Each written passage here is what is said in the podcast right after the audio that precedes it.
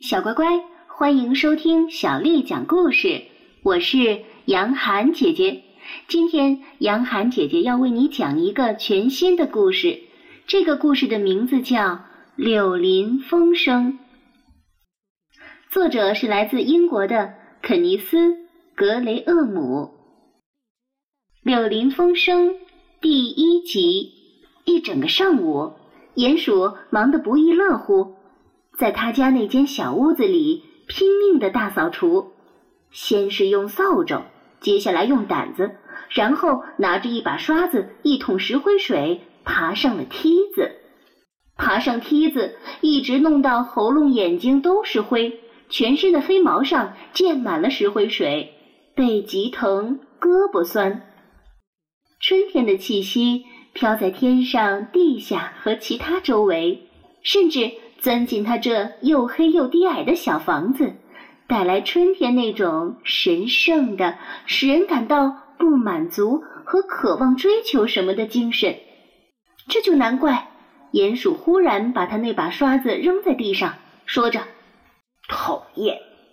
啊，去他的吧！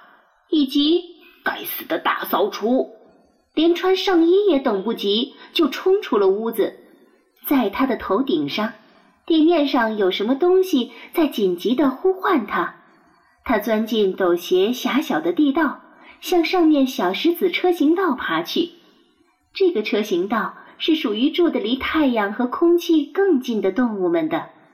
就这样，他用他的小爪子忙着，又是扒，又是挖，又是掘，又是抓，接着又是抓，又是掘，又是挖，又是扒，嘴里一个劲儿的。叽里咕噜地说着：“我要上去，我要上去。”直到最后，噗，他的鼻子伸到了太阳光里，在一大片草地上，他在热烘烘的青草中打起滚来了。啊，真好，真好！他自言自语地说：“这比刷石灰要好多了。”太阳光晒热他的皮毛。微风吹拂他晒热的脑门，在地下蛰居的太久，听觉迟钝了。快活小鸟的欢歌声进入他的耳朵，就像是大轰大叫。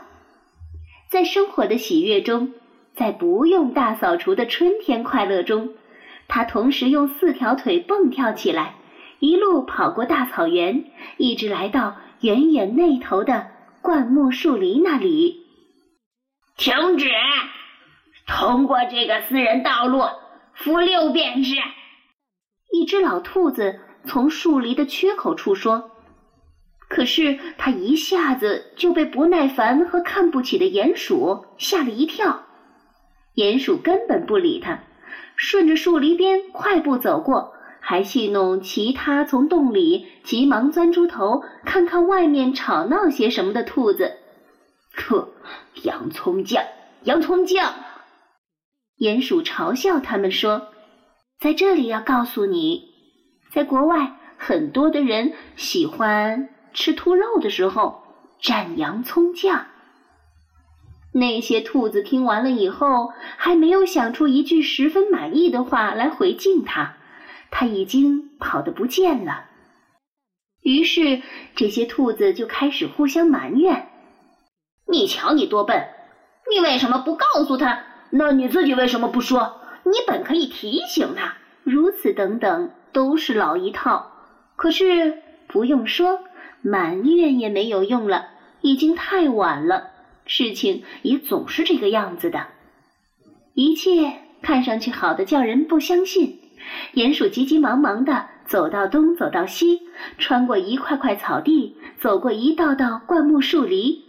钻过一个个矮树丛，到处看到小鸟在造巢，花在含苞，树叶在发芽，所有的东西都快快活活、生机勃勃，全部闲着。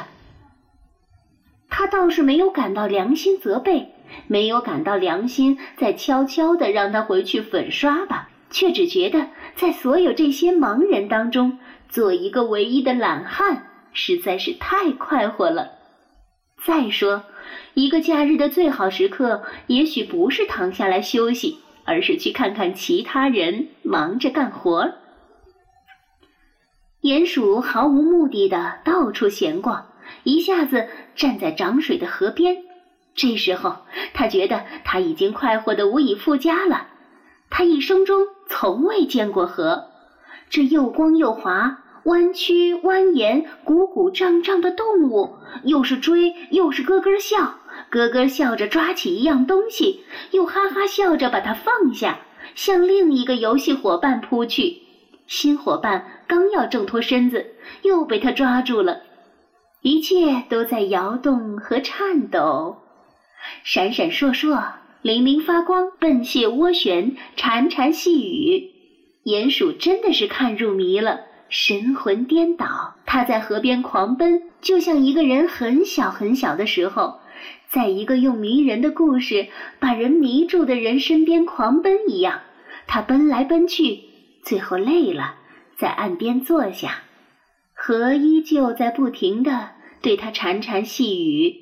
悄悄地讲述着世界上最好听的故事，它们来自大地的心底，最后要去讲给永远都听不够的大海听。